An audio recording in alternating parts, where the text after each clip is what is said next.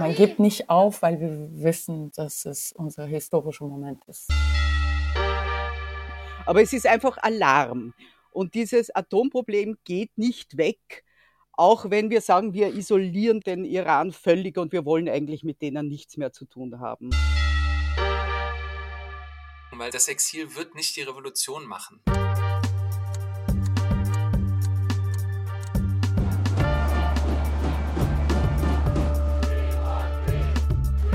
Disarm Friedensgespräche mit Linda Peikert und Jan van Aken.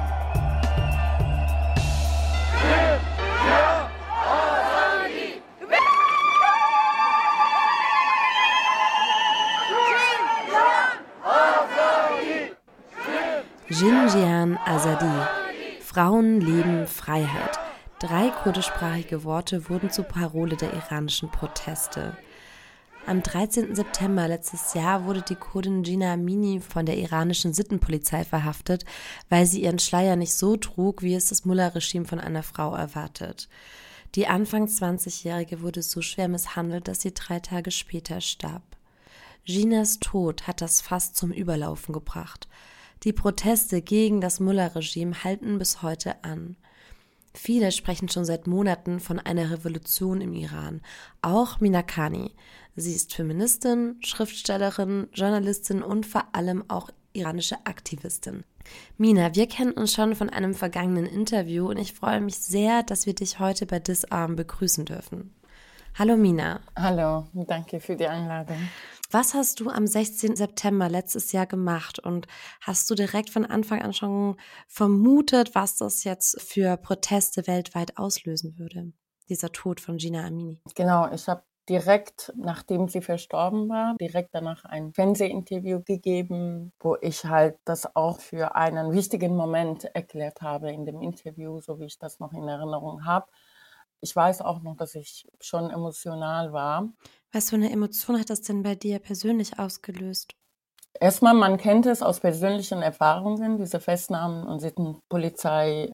Ich komme auch aus einer sehr offenen Familie. Meine Mutter kommt aus Nordiran. Da sind die Frauen dafür bekannt, dass sie sehr offen sind, dass die Gesellschaft sehr, also sexuell sehr offen ist. Und dafür werden sie auch, also wurden sie alle diese Jahre auch äh, sowohl vom Staat als auch von der Mehrheitsgesellschaft erniedrigt. Also die Frauen würden fremd gehen und die Männer haben keine Ehre, war, die, war das Narrativ über uns. Genau aus dieser Erfahrung heraus war das noch, glaube ich, ein bisschen noch schmerzhafter. Jinjian Azadi haben wir ja heute schon am Anfang kurz mal thematisiert. Also Frauen leben Freiheit ist ja die Parole der Bewegung. Und auf den Bildern der Proteste, die es bis zu uns geschafft haben, sehen wir ja auch vor allem Frauen und auch queere Menschen. Jetzt möchte ich dich aber fragen, Mina, wer trägt vielleicht auch inzwischen die Proteste vor Ort eigentlich? Also ist es so eine reine Frauenrevolution? Also ohne Frauen geht es nicht weiter. Also ist nicht mehr diese Revolution. Das dann, wurde dann sabotiert. Diese Frau Leben Freiheit Parole. Das Wort Frau äh, symbolisiert auch nicht nur diese Genderfrei, nicht nur diese Frauenunterdrückung, sondern allgemein die, die Marginalisierten, gerade weil es auch aus Kurdistan gekommen ist. Gerade die Leute, die jetzt immer noch auf, diesen, auf dieser Parole stehen und keinem anderen Zusatz das wiederholen und sagen, das ist, das ist unser Schlusswort, das ist, das ist unser Passwort, das ist das, was uns zusammenbringt, sind ja die Menschen, die sagen, wenn wir das, wenn wir diesen Inhalt weglassen, dann ist es nicht unbedingt eine Revolution, vielleicht ist es dann ein Putsch. Es herrscht ja schon seit vielen Jahren Wut gegen das Mullah-Regime, vielleicht auch Angst, Angst vor Repressionen. Wie sind aus diesen Emotionen, wie ist daraus Hoffnung geworden? Hoffnung auf Veränderung, Hoffnung auf mehr Gleichstellung der Geschlechter, vielleicht auch Hoffnung auf mehr Selbstbestimmung allgemein? Ich glaube, die iranische Bevölkerung hat nie so komplett die Hoffnung verloren. Sonst äh, hätte man nicht alle paar Jahre protestiert. Also es ist seitdem das islamische Regime da ist, seitdem Khomeini da ist, seit dem ersten Tag schon wird protestiert im Iran. Als 14-Jährige habe ich protestiert. Also ich weiß schon, ich weiß schon, wie es war. Zivile Ungehorsam der iranischen Frauen, Genderminderheiten hat nie aufgehört. Wir haben das immer, das Ablegen der Köpftücher und Nichttragen ist überhaupt nichts Neues. Es hat dann später halt eine politische Form genommen, also dieser zivile Ungehorsam wurde dadurch politisiert. Jetzt in den letzten zehn Jahren haben wir eigentlich mit einem Zusammenkommen unterschiedlicher soziale Bewegungen zu tun. Sehr wichtig dabei die feministische Bewegung, sehr wichtig dabei die Arbeiterinnenbewegung, sehr wichtig dabei die Frage der ethnischen Minderheiten, insbesondere Kurdinnen und so weiter und so fort. Und man sieht diese ganzen Elemente auch jetzt zum Beispiel. Weil du gerade auch die Arbeiterinnenbewegung erwähnst. Wir haben darüber auch mit einem anderen Aktivisten gesprochen, Hamid Mosseni. Hamid ist im Iran geboren, er lebt schon lange in Deutschland und ist seit vielen Jahren auch in der linken Solidaritätsbewegung aktiv. Und dabei hat er einen ganz besonderen Fokus auf die Rolle der Arbeiterinnen bei den Protesten.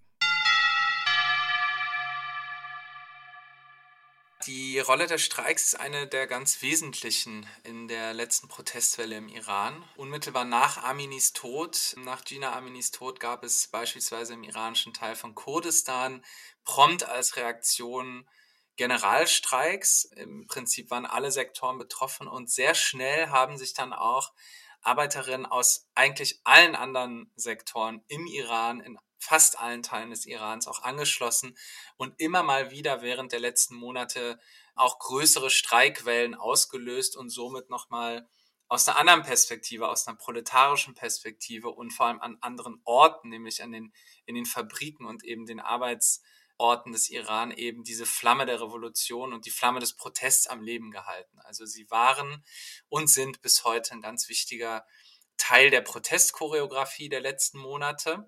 Und auch ganz aktuell, wir befinden uns in einer Phase, wo eben nicht mehr jeden Tag ganz viele spektakuläre revolutionäre Aktionen passieren, unter anderem auch aufgrund der Repression der Islamischen Republik oder des Krieges gegen die eigene Bevölkerung, die massiv ist.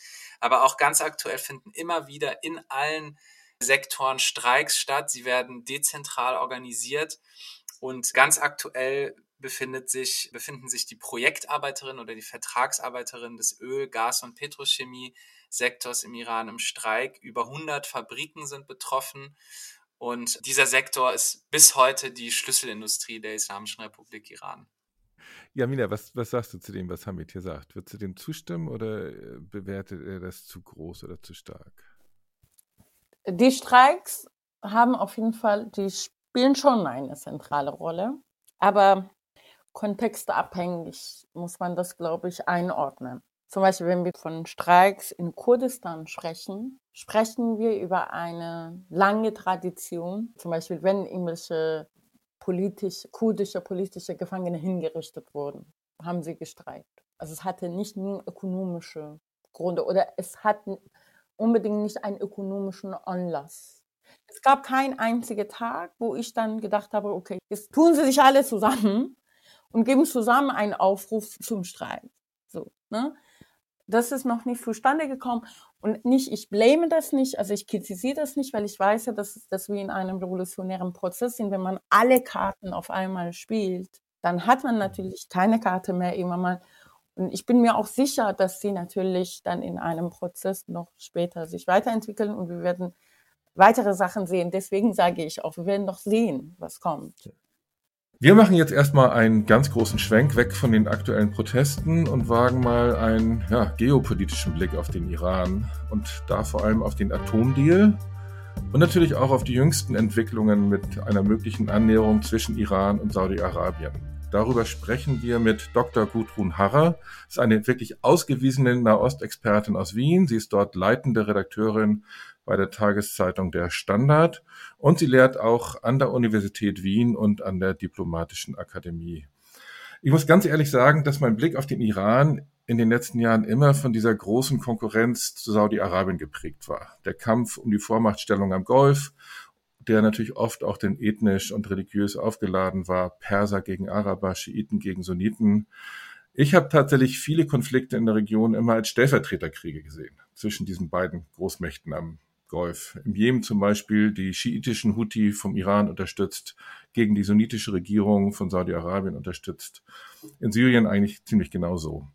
Und jetzt höre ich plötzlich im März, und für mich kam das wirklich vollkommen aus dem Nichts, die Nachricht, dass es Gespräche in China gab in denen sich Iran und Saudi-Arabien angenähert haben sollen. Frau Dr. Harrer, können Sie mal kurz skizzieren, was ist dort vereinbart worden und was sind die nächsten Schritte, die wir dort erwarten können? Ja, darf ich sagen, eine Überraschung war es für uns alle. Also niemand hat das so erwartet. Worum handelt es sich? Also offiziell ist es ein relativ kurzer Text. Es ist ein trilaterales Statement und das ist eigentlich sehr wenig äh, aussagend. Also man will die Unstimmigkeiten in der Region durch Dialog und Brüderlichkeit und aber auch, das ist interessant, entlang internationaler Normen lösen. Und dann wird gedankt dem Irak und den Oman und natürlich auch China für Vermittlung. Und konkret wird eigentlich nur vereinbart, dass die diplomatischen Beziehungen wiederhergestellt werden, dass die Botschaft wieder geöffnet werden. Und das heißt, innerhalb von zwei Monaten und nachdem das am 10. März war, ist das jetzt gerade, da wir sprechen, im Laufen. Und dann äh, gibt es noch so allgemeine Prinzipien, Souveränität, Nicht-Einmischung. Es wird ein Außenministertreffen vereinbart. Und Sie sehen also, das ist ganz typisch ein Text, wo es eine unglaubliche Spannung gibt zwischen den konkreten Verpflichtungen und den Erwartungen. Auf konkreter Ebene wird wohl erwartet, dass eben die Islamische Republik Iran und das Königreich Saudi-Arabien in jenen Staaten irgendwie Lösungen finden oder zumindest eine Stilisierung finden, in denen sie eben Stellvertreterkriege haben, aber manchmal sind es echte Schlachtfelder. Also Jemen, Syrien, Libanon, Irak. Und für die Saudis der ganz große Preis wäre eben, wenn sich die Situation im Jemen beruhigt, wenn der Iran nicht mehr die Houthis äh, so stark unterstützt, sondern stattdessen Druck auf Machtteilung macht. Aber wie ernsthaft ist das denn aus Ihrer Sicht? Gibt es da wirklich eine Perspektive? Also in meinem Kopf war das für mich dieser, dieser Antagonismus zwischen Iran und Saudi-Arabien immer so groß wie im Hundertjährigen Krieg zwischen England und Frankreich. Und sehen wir jetzt gerade wirklich erste Schritte zur Überwindung dieses Antagonismus oder ist das ein kleines ja, Zwischenfeuer? Also äh, das Wort Perspektiven ist ganz gut. Es sind Perspektiven und nicht viel mehr. Also historisch muss man schon ein bisschen relativieren, weil Saudi-Arabien ist ja ein sehr junges Land. Dieser Konflikt gab es nicht, weil Saudi-Arabien als Staat nicht da war. Das war ja ein Haufen von kleinen Emiraten und so weiter. Äh, und den Iran gab es zwar schon als Großmacht, also sehr, sehr lange, aber die Islamische Republik nicht die kam 1979. Und vor 1979 gab es zwar immer schon diese Konkurrenz, die Sie angesprochen haben, in gewisser Weise auch als Ölstaaten, aber man muss sagen, dadurch, dass beide Alliierte der USA waren vor 79, wurde dieser Konflikt ganz gut gemanagt. Also sie waren beide Verbündete. Und mit 79 äh, hat sich das alles geändert. Aber klarerweise keiner dieser beiden Staaten wird damit aufhören, also Misstrauen gegen den anderen zu hegen und da jetzt Vertrauen zu haben, dass die Iraner in, in Syrien nicht schiitisieren oder irgend so etwas. Und äh, Iran wird seine Raketenprogramme weiterentwickeln. Die Saudis werden weiter Waffen kaufen. Es hängt sehr davon ab, eben auch was China tut und was China offerieren kann, wie sehr sich China, das eben da jetzt mit einem wirklichen Big Bang in die Nahostpolitik eingestiegen ist, sich da eben als neue Großmacht im Nahen Osten beweist. Aber das ist genau meine Frage. Welchen, welchen Einfluss hat China eigentlich auf Saudi-Arabien? Also bei Iran verstehe ich das. Iran versteht sich als Teil dieser Achse China, Russland, mit den Drohnenlieferungen auch jetzt im Ukraine-Krieg. Aber welchen Hebel hat China eigentlich gegenüber den Saudis? Naja, ich würde es nicht Hebel nennen. Ich würde es eher Attraktion nennen. Also erstens einmal zeigt es ganz klar den schwindenden Einfluss der USA in der Region. Aber aus Sicht der Saudis sind eben die USA als der einzig mögliche Partner für die strategische Sicherheit in der Region weggefallen. Das ist vorbei.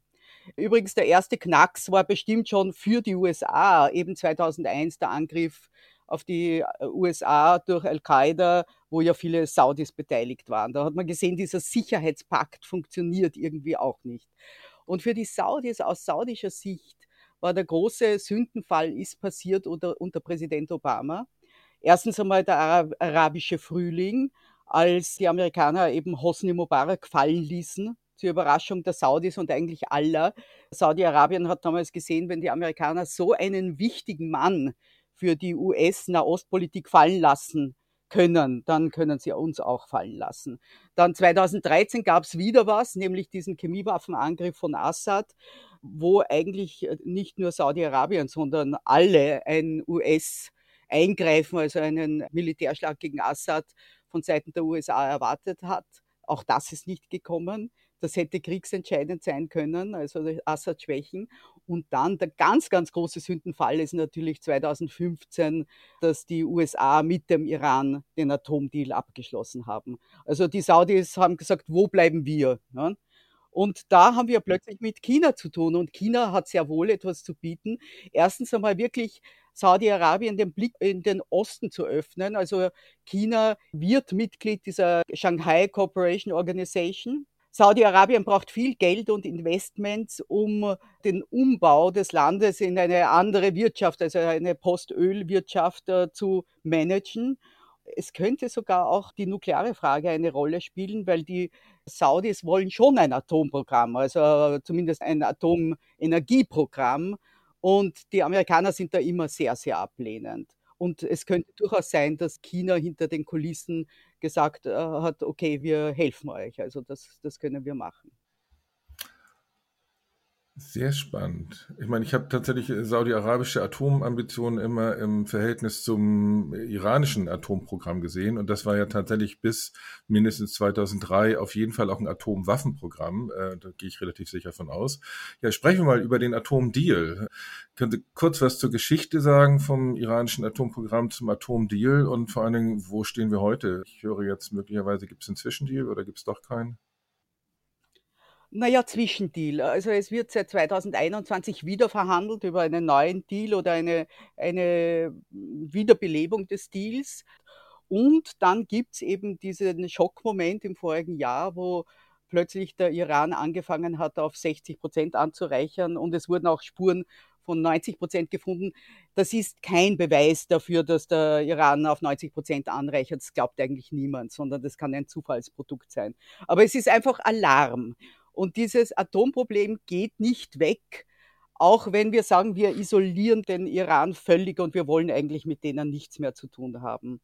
Ein paar Anmerkungen zum Atomprogramm, weil Sie gesagt haben, es war sicher ein Waffenprogramm. Also es ist so bewiesen und mit Sicherheit wissen wir, dass der Iran bis 2003 an Aspekten eines Atomwaffenprogramms geforscht und gearbeitet hat. Also eigentlich nimmt niemand an, dass sie dabei waren, eine Waffe zu bauen. Also CIA glaubt, das ist seitdem vorbei. Als 2003 das iranische Urananreicherungsprogramm aufgeflogen ist, haben die noch nicht angereichert. Sie haben erst 2006 anzureichern begonnen. Und damals hat dann der Westen versucht eben wirklich das abzustellen und eben wirklich eine Nulllösung zu erreichen, also keine Anreicherung. Und das ist jahrelang dahingegangen und es ging sehr, sehr langsam im Iran. Also die haben keine schnellen Fortschritte gemacht, aber sie haben Fortschritte gemacht. Also 2006 wurde zum ersten Mal angereichert, 2009 dann auf 20 Prozent und so ging es weiter, bis eben 2015 Obama gesagt hat, ein Kompromiss ist besser als die iranische Anreicherung geht durch die Decke. Und dieses Abkommen von 2015, das die Anreicherung auf 3,67 Prozent beschränkt hätte für eine gewisse Zeit, aber immerhin für 15 Jahre, andere Beschränkungen, welche Zentrifugen sie verwenden und so weiter. Also die hat funktioniert, diese Beschränkung der Anreicherung. Und das wurde eben durch Donald Trump kaputt gemacht, der 2018 ausgetreten ist aus dem Deal und nicht nur ausgetreten ist, sondern auch sekundär Sanktionen verhängt hat gegen jene, die Geschäfte mit dem Iran machen. Dadurch ist der Deal praktisch zusammengebrochen. Und 2019 hat dann der Iran begonnen, zuerst eher symbolisch, muss man ehrlich sagen, das Abkommen zu verletzen, hat dann auf 5% angereichert und solche Sachen. Und jetzt eben mit der Zeit immer massiver. Also das ist ganz klar eine, eine einfache nukleare Erpressung. Aber man ist einfach hilflos und weiß nicht, was man tut. Es hat wirklich eine Dringlichkeit, das wieder aufzugreifen, das Thema. Und ich glaube, sowohl die USA als auch die EU, die ja immer den Verhandlungsführer gestellt hat, bekennt sich dazu, dass wir eigentlich noch immer das JCPOA, Joint Comprehensive Plan of Action, wollen mit dem Iran. Das ist der Atomdeal, genau, das JCPOA. Sie sagen jetzt Dringlichkeit. Wie dringlich ist es wirklich? Also für eine Atombombe brauche ich ja zwei Dinge. Das eine ist das hoch angereicherte Uran. Darum geht es jetzt. Jetzt sind sie bei 60 Prozent. Für eine Atomwaffe brauche ich über 90. Das ist alles eine Frage von Zeit. Aber das zweite ist ja die Atombombentechnologie. Da ist nach allem, was ich von der IAEA gelesen habe, noch aus den Nullerjahren 2011, gab es da wahrscheinlich Forschung und Entwicklung. Aber was ist Ihre Einschätzung? Können die aus dem hoch angereicherten Uran wirklich die Bombe bauen? Also man, was man mit Sicherheit sagen kann, der Iran hat genug angereichertes Uran, um durch weitere Anreicherung in allerkürzester Zeit Material für mehr als eine Bombe herzustellen. Also am Uran wird es nicht scheitern. Für alle anderen Technologien, da hat es Arbeiten und Vorarbeiten gegeben. Also eigentlich die meisten Experten und Expertinnen sprechen von ein bis zwei Jahre. Es sind ja doch unglaublich anspruchsvolle Technologien. Andere Dringlichkeit ergibt sich ja aus der Möglichkeit, dass Israel jetzt vorbeugend die Atomanlagen angreift. Ich weiß, dass das 2011, 12 war das ja eine ähm, ganz harte Debatte auch in Europa. Da wurden schon in der Bildzeitung hier Landkarten abgedruckt, wie die israelischen Bomber dann nach Natanz fliegen und die Anreicherungsanlagen bombardieren. Und jetzt gibt's wieder solche Stimmen von der neuen israelischen Regierung, wie real halten Sie das? Ich meine, wir wissen, Israel hat sowohl im Irak als auch in Syrien die Atomreaktoren bombardiert in der Vergangenheit. Warum haben Sie es im Iran noch nicht gemacht und wie hart schätzen Sie die Möglichkeit ein, dass das jetzt passiert? Naja, mit, mit Irak und mit Syrien kann man schwer vergleichen. Also im Irak ging es damals 1981 um einen Reaktor, der noch nicht hochgefahren war und in Syrien ging es 2007 eher um ein Gebäude, also eigentlich eine Hülle. Was Sie von der Bildzeitung erwähnt haben, ist sehr interessant, weil ich meine, das hat natürlich schon auch dazu beigetragen, dass der Iran nach und nach eben Möglichkeiten gesucht hat, seine Anreicherungen auf Plätze zu verlegen, wo sie, wo sie sicher sind. Also im jetzt das iranische Programm durch Militärschläge auszu schalten ist viel, viel schwieriger, also überhaupt nicht vergleichbar mit einer Operation wie die gegen Irak und Syrien. Es ist eben zum Teil auch unterirdisch, das machen sie wieder, das dürften sie laut JCPOA nicht. Also unterirdisch dürften sie momentan nicht anreichern, sondern nur forschen, tun sie aber. Also es ist schwierig. Es ginge, aber es wäre wahrscheinlich also keine Operation, sondern eher wirklich ein Krieg. Da gibt es natürlich große Angst auch seitens der USA und, und vieler anderer in der Region und eben auch der Saudis und anderer Staaten vor einer totalen Destabilisierung in der Region, also Eskalation. Stellen Sie sich zum Beispiel die Vereinigten Arabischen Emirate vor. Eine rostige iranische Rakete auf Dubai reicht, um das Geschäftsmodell dort zu zerstören. Also wer, wer fährt dann noch nach Dubai? Wer, wer will das dann noch? Viele sagen, nein, wir wollen keinen neuen Krieg, wir wollen genau das Gegenteil. Ne? Und natürlich der Iran könnte auch in vielen, vielen Staaten und Regionen eben seine Stellvertretergruppen losschicken. Also dann würde genau das Gegenteil passieren, was Saudi-Arabien jetzt anstrebt. Also Libanon würde eskalieren, Irak, Jemen, alles. Es ist ein großes Bankspiel, glaube ich, den Iran anzugreifen. Und eines müssen wir auch sagen, also Operationen, aber eher was Sabotage betrifft, sehen wir ja schon die ganze Zeit. Also immer wieder fliegt irgendwas in die Luft oder es brennt irgendwas oder es werden auch Leute getötet, also Atomwissenschaftler eliminiert, wo jeder davon ausgeht, dass das israelische Operationen sind. Wunderbar. Vielen Dank, Frau Dr. Harrer. Ich fand es wirklich sehr, sehr spannend und ja, ich hoffe, wir treffen uns bald wieder und damit ich wieder ein bisschen was dazulernen kann.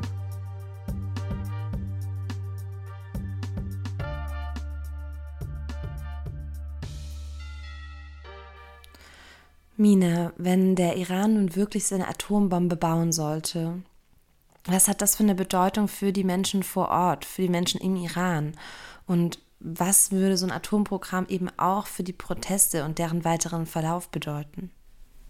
Also ich höre das sehr oft äh, vom Iran aus, dass sie sagen, wir haben keine Zeit, ne? weil das ist genau die Angst. Also die Menschen im Iran haben die Angst, dass sie, wie Pakistan zum Beispiel, die Bombe haben. Und wenn, wenn sie mal die Bombe haben, dann weiß man noch, dass man das vorbei ist weil sie ja in der Lage sind, auch eigene Menschen, eigene Bevölkerung zu bombardieren. Das weiß man. im Iran. Was bedeutet die Annäherung des Regimes an Saudi-Arabien für die iranische Zivilbevölkerung beziehungsweise auch für die Proteste? Also wendet sich da eher was zum Guten, eher zum Schlechten für AktivistInnen, Opposition und, und Gesellschaft? Wie würdest du es einschätzen, Mina? Man weiß, dass das dann im Großen und Ganzen, wenn Saudi-Arabien und Iran sich auf einmal jetzt annähern, heißt es mehr Stabilität für den iranischen Staat in der Region. Das heißt, dann haben sie mehr Kapazität militärisch und auch ökonomisch und auch sogar politisch mehr die Macht, die iranische Bevölkerung unter Druck zu setzen. Wenn sie dann in andere Regionen beschäftigt sind mit anderen Kämpfen und Problemen, ökonomisch, militärisch, dann haben sie auch weniger Kraft, um die Menschen im Iran anzugreifen. Sie schließen einige Baustellen, glaube ich, weil sie wirklich viel jetzt im Iran was zu tun haben, sowohl militärisch als auch politisch als auch ökonomisch. Jan, du hast als UN-Biowaffeninspekteur gearbeitet und bist auch Experte, was Chemiewaffen angeht. Jetzt gibt es ja aktuell die Vorwürfe gegen das Mullah-Regime, viele Schulmädchen vergiftet zu haben, Giftanschläge auf Schulen zu begehen. Wie ist denn deine Einschätzung der Lage auch so bezüglich der Bilder, die du bisher so gesehen hast? Ja, mich verfolgt das natürlich jetzt seit Wochen, diese Bilder von vergifteten Schulmädchen. Mittlerweile sollen über 13.000 schon mit Gift in Kontakt gekommen sein. Ich habe ja selbst, bin ja als Biowaffeninspektor mal ausgebildet worden, habe viel mit Chemiewaffen zu tun. Ich muss erstmal sagen, anhand der Bilder und der Geschichten, die wir hören aus der Entfernung, lässt sich überhaupt nicht sagen, welche Art von Chemikalie das ist. Aber mein Eindruck ist, dass so systematisch, so flächendeckend, so viel, das kann ja nicht eine Gruppe sein, die vollkommen unabhängig vom Regime agiert. Ob das nun direkt das Regime ist oder ob es eine, eine Organisation innerhalb des Regimes ist, die das macht, ist unklar. Aber die Auswirkungen sind ja katastrophal. Wenn ich mir jetzt vorstelle, wir lesen immer wieder, viele Familien schicken ihre Mädchen nicht mehr in der Schule. Das könnte jetzt ja dazu führen, dass eine ganze Generation junger Mädchen erstmal den Anschluss in der Schulbildung verliert. Und die andere Frage ist, was macht das mit dem Protest? Mina, wird der jetzt stärker dadurch? Wird er abgeschwächt? Wie groß ist die Angst? Also es würde mich mal interessieren, wie sozusagen das auf der Straße oder unter den Aktivistinnen diskutiert wird. Am Anfang war das so, wir hatten, wir haben ja einen Überschuss von Nachrichten aus dem Iran zu tun. Wir waren überfordert. Ich glaube, man wollte es mal das nicht wahrhaben. Ich von mir, ich kann das sehr ehrlich sagen. Ich habe es, die ersten Wochen habe ich das verdrängt. Weil ich wusste, wenn ich jetzt da reingehe, dann funktioniere ich nicht mehr. Da waren wir noch mit diesen Hinrichtungen sehr beschäftigt und auch politische Partnerschaftsprogramme und so weiter und so fort. Und ich war schon da schon total exhausted. Dann hat es ein Ausmaß genommen, wo man das nicht mehr übersehen konnte. Das, es, ist, es, es ist fast auszuschließen, dass der Staat nicht mit involviert ist. Und das äh, ist ja eine Sache, genau wie diesem Mord von Gina Massamini. Es ist vielleicht vom Außen erstmal nicht erklärbar. Ich habe in den letzten Wochen auch mehrmals diese, diese ständige Fragen bekommen, Woher wüsst ihr, dass das der Staat ist? Warum ist es nicht eine radikale Gruppe, die das organisiert? Dieser Staat ist ein Control-Freak-Staat. Dieser Staat kann nicht mit irgendwelche fundamentalistisch-islamistischen Gruppe einfach so umgehen, dass sie einfach so irgendwas machen, so dass der Staat davon nichts weiß oder nicht das stoppt, weil nicht wegen uns nicht wegen der Bevölkerung, wegen eigener Sicherheit und so weiter und so fort. Und wenn man zum Beispiel wusste, wie der iranische Staat mit anderen islamistischen oder islamischen Strömungen in, im Iran umgeht, wenn sie außerhalb des Systems funktionieren oder irgendeine Bewegung anstoßen oder, oder organisieren, wie, wie hart sie bestraft werden, wie oft sie ermordet werden, wie oft sie hingerichtet werden, wie schnell sie festgenommen werden, dann kann man das sehr gut erklären, dass es auszuschließen ist, dass es irgendeine fundamentalistische Gruppe das so lange organisiert. Aber das ist genau, was der Staat nach außen kommunizieren will. Ich möchte zum Schluss jetzt nochmal auf den letzten Punkt eingehen. Wie breit ist eigentlich die Opposition oder wie breit sollte sie sein? Hier im Westen wird ja oft auch der Sohn des früheren Schahs, Reza Pahlavi, herumgereicht als das neue Gesicht des neuen Iran. Aber er ist Monarchist. Man darf auch nicht vergessen, was für ein Folterregime das Regime seines Vaters war. Und ich bin mir sicher, dass auch sein Sohn, der selbsternannte Kronprinz, eine völlig andere Vorstellung von dem neuen Iran hat als die Frauen, die Arbeiterinnen, die Kurdinnen. Im Grunde genommen stehen wir hier doch vor einem Dilemma. Um das Regime zu stürzen, brauchst du eine größtmögliche Einheit der Opposition, aber wenn die Opposition zu breit ist, dann hast du plötzlich auch die Faschisten und Rechtsextreme an deiner Seite. Wir haben dazu auch Hamid gefragt, der hat vor kurzem mit Blick auf die iranische Revolution von 1979 geschrieben, wörtlich, demokratischer Fortschritt, die Abschaffung der Monarchie und absolut unvorstellbarer Worst Case, die Islamische Republik, liegen brutal nah beieinander.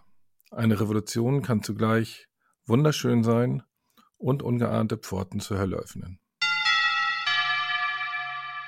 Man muss immer unterscheiden, was passiert im Iran und was passiert außerhalb des Irans. Das ist mal ganz grundsätzlich. Im, der Iran selber ist für uns alle eine Art Blackbox. Wir wissen, es gibt natürlich Linke, es gibt äh, linke Studierende, es gibt Arbeiterinnen, fortschrittliche Kräfte, die Frauenbewegung.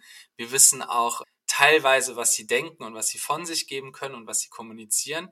Aber niemand kann wirklich sagen, wenn im Iran jetzt freie Wahlen wären, wer sozusagen stärkste Kraft äh, würde. Fest steht nur, und dafür würde ich meine Hand ins Feuer legen, dass die Mehrheit der Bevölkerung von knapp 80 Millionen Iranerinnen nicht mehr die Islamische Republik Iran will. Außerhalb des Iran sieht es ein bisschen anders aus. Hier finden sich viele Generationen, insbesondere von 79 und folgende, der iranischen politischen Strömungen wieder. Die sehr starke ehemals linke Bewegung findet sich auch in sehr vielen Gruppen wieder. Und natürlich auch die Monarchisten, die damals vertrieben wurden und eben auch der von dir angesprochene äh, Reza Pahlavi, der selbsternannte Kronprinz. Er hat eine ja, Allianz gegründet mit anderen relativ bekannten exiloppositionellen Figuren. Dieses Netzwerk, diese Allianz liegt allerdings brach oder ist schon eigentlich zerbrochen. Im Exil ich denke, sowieso, da mache ich mir gar nicht so viel Gedanken, weil das Exil wird nicht die Revolution machen.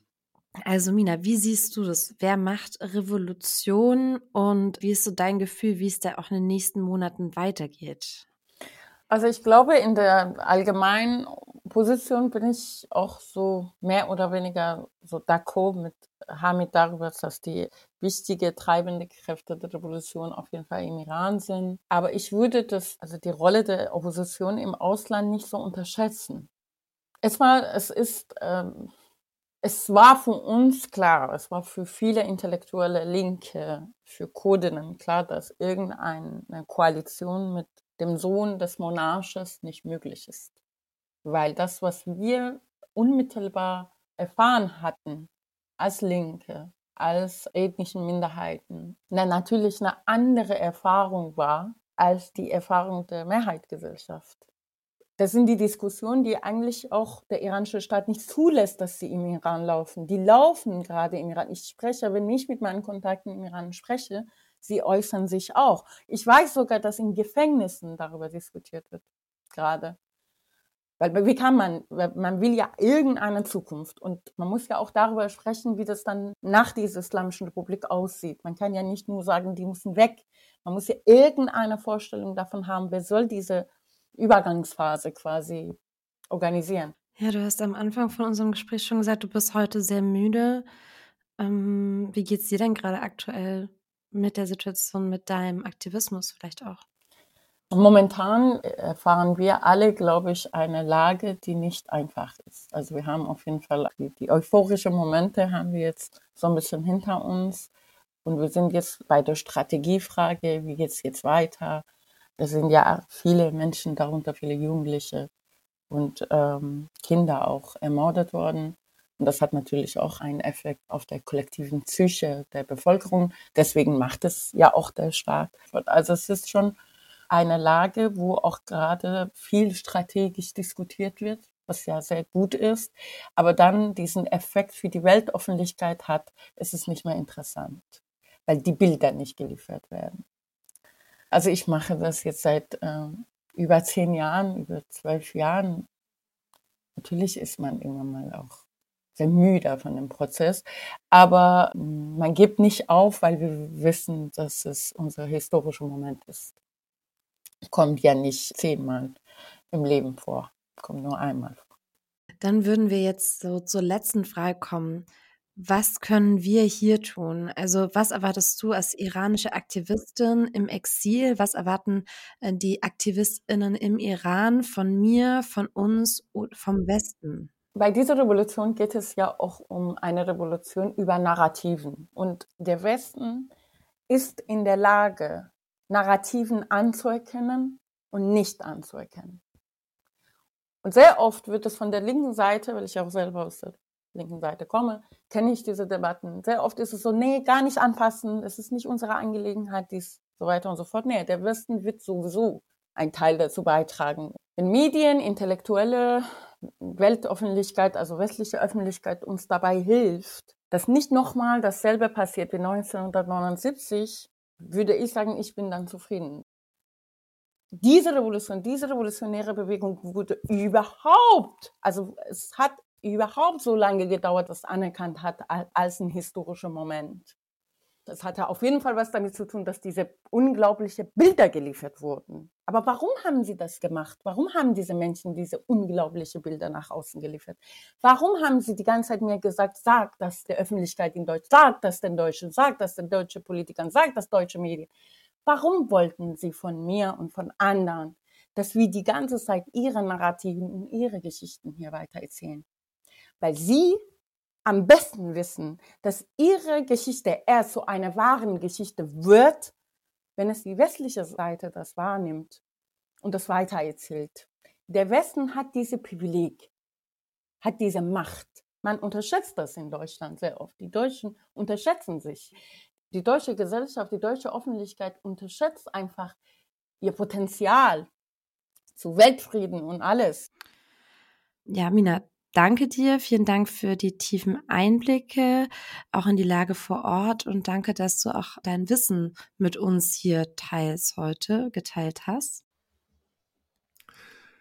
Also da habe ich echt einiges gelernt heute. Äh, Linda, was nimmst du mit? Ja, ich fand es auch ähm, sehr interessant. Vor allen Dingen hat mich überrascht, dass die Rolle von dem Sohn des Schahs wohl gar nicht mehr so wichtig ist, wie das teilweise hier in Medien erscheint oder vielleicht auch sogar transportiert wird. Und zum anderen fand ich Minas Satz, es wird erst wahr, wenn es aus dem Westen kommt. Ja, eine Sache, die auf jeden Fall bei mir hängen geblieben ist. Und ich finde, das zeigt auch ganz klar auf, dass hier in Deutschland auch weiterhin über den Iran, über die Proteste im Iran im öffentlichen Diskurs diskutiert werden sollte, das besprochen werden sollte und es einfach nicht in Vergessenheit geraten darf. Ich fand diesen Satz genauso und ehrlich gesagt erinnert mich das auch ein bisschen an meine eigene Geschichte. Damals Hafenstraße, und ich weiß, das ist jetzt ein bisschen Opa erzählt aus dem Krieg, aber damals Hafenstraße 1987, als dann plötzlich Grußadressen aus der ganzen Welt kamen und wir auf Titelseiten in Mexiko waren, das hat total Power gegeben. Und deswegen glaube ich auch, dass jede Bewegung hier in Deutschland zu den Protesten im Iran auch ein Wert an sich ist. Vielleicht kann das ja auch so eine Motivation sein, wenn man jetzt die Worte von Mina hört und zu merken, okay, in den letzten zwei bis drei Monaten ging auf jeden Fall viel weniger als die ersten Monate der Proteste, auch so hierzulande, was Thema Iran und Iran-Solidarität anging. Und das sollte aber wahrscheinlich nicht abbrechen. Und Jan, was hast du heute mitgenommen? Hm, also ich würde sagen, ich habe vor allem drei Sachen heute mitgenommen. Das erste ist dieser Gedanke, dass die Vergiftung der Schulmädchen auch ein Signal an den Westen sein könnte. Seht her, wenn wir hier weg sind, dann könnte es noch viel schlimmer kommen. Das fand ich wirklich einen sehr spannenden Gedanken, wo ich nochmal drüber nachdenken muss. Sehr interessant fand ich dann auch von, von Gudrun Harrer diese Sicht auf Saudi-Arabien, warum die sich jetzt möglicherweise auf die Annäherung an den Iran und auch auf die Vermittlung durch China einlassen einfach aus der Erkenntnis heraus, dass auf die USA im Zweifelsfall kein Verlass ist. Also dieser zunehmende Split zwischen der arabischen Welt und der USA, das hatte ich so noch gar nicht auf dem Schirm. Und als drittes, glaube ich, müssen wir auch nochmal über die dahinterstehenden Interessen reden, die es in Deutschland gibt. Welches Interesse hat eigentlich die Bundesrepublik Deutschland oder die Bundesregierung an den Protesten. Vielleicht wollen die ja viel lieber eine Monarchie mit dem Sohn der Schahs an der Spitze, ähnlich wie damals unterm Schah. Das heißt nämlich stabile Ausbeutung, stabiles Geld verdienen für die deutsche Industrie. Die haben vielleicht gar kein Interesse daran, auch die progressiven Kräfte dort, die Kurdinnen und Kurden, die Frauen, die, die Arbeiterinnenbewegung zu unterstützen. Auch hier in Deutschland geht es am Ende knallhart ums Geld und deswegen braucht es wahrscheinlich auch unseren Druck auf diese Bundesregierung dort, auch die richtigen und nicht nur die falschen Dinge zu tun. Ja, ich finde es auch eine Sache, die auch bisher einfach wenig in den Medien so thematisiert worden ist oder ich diese, auf diese Debatte wenig gestoßen bin und ich deswegen sehr dankbar bin um, um den Input heute, auch in diese Richtung. Jan, und jetzt zum Ende würde ich dich noch gerne fragen, hast du uns denn auch heute eine Anekdote mitgebracht? Warst du etwa vielleicht schon mal im Iran? Oder ja. was erzählst du uns heute? Ja, tatsächlich zwei. Das erste, was mir eingefallen ist, ey, das war mein Abiturthema. Ich habe mündliches Abi Gemeinschaftskunde 1980 war tatsächlich die Revolution im Iran. Aber das ist nicht die Anekdote, sondern ich war ja eine Zeit lang im Bundestag und da auch mit dem Iran befasst. Und wir schreiben jetzt das Jahr 2011. Die Internationale Atomenergiebehörde IAEO veröffentlicht 2011 einen Bericht über das iranische Atomprogramm. Und die ganze Welt titelt, wirklich jede einzelne Zeitung auf der Welt titelt, der Iran baut die Bombe, noch drei Monate, bis er die Bombe hat und so weiter und so fort. Und ich besorge mir dann diesen Bericht, lese ihn durch und bin schockiert, weil eigentlich lese ich da drin, der Iran hat das Bombenprogramm seit 2003, seit acht Jahren schon lange eingestellt. Ähm, ich habe ja selbst solche Berichte früher für die UNO geschrieben im Biowaffenbereich ich weiß, wie man sowas schreibt, ich weiß, wie man sowas liest. Und das war für mich relativ eindeutig klar. Alle Indizien, die sie hatten für ein Atomwaffenprogramm, endeten 2003.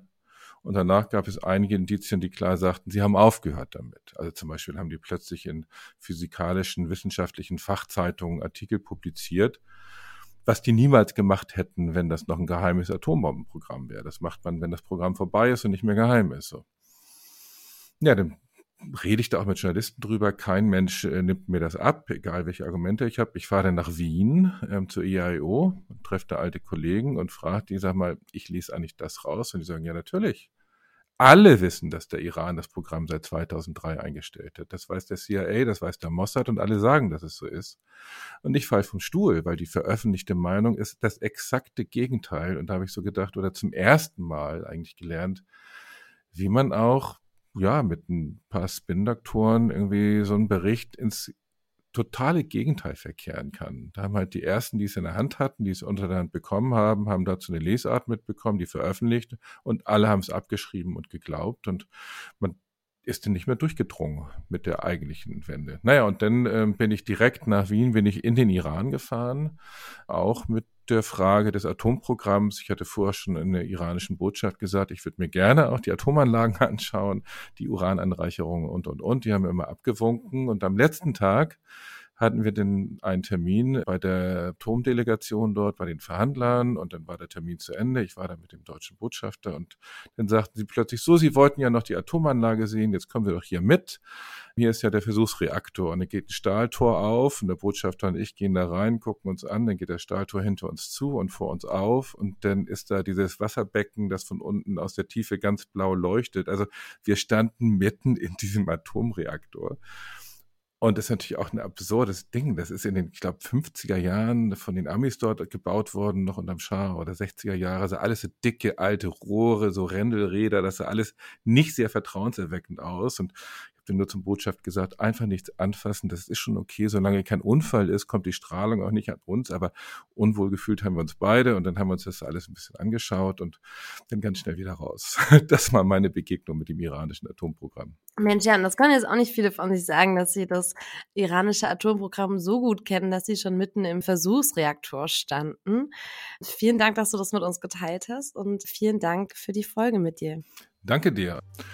Gut, dann kommt zum Schluss jetzt noch unser Hinweis, wie ihr uns Feedback geben könnt. Kritik, Lob, jederzeit unter der E-Mail-Adresse disarm.rosalux.de und natürlich bei Twitter und überall, wo ihr uns findet. Linda unter Linda Peikert in einem Wort und Jan unterstrich van Aken.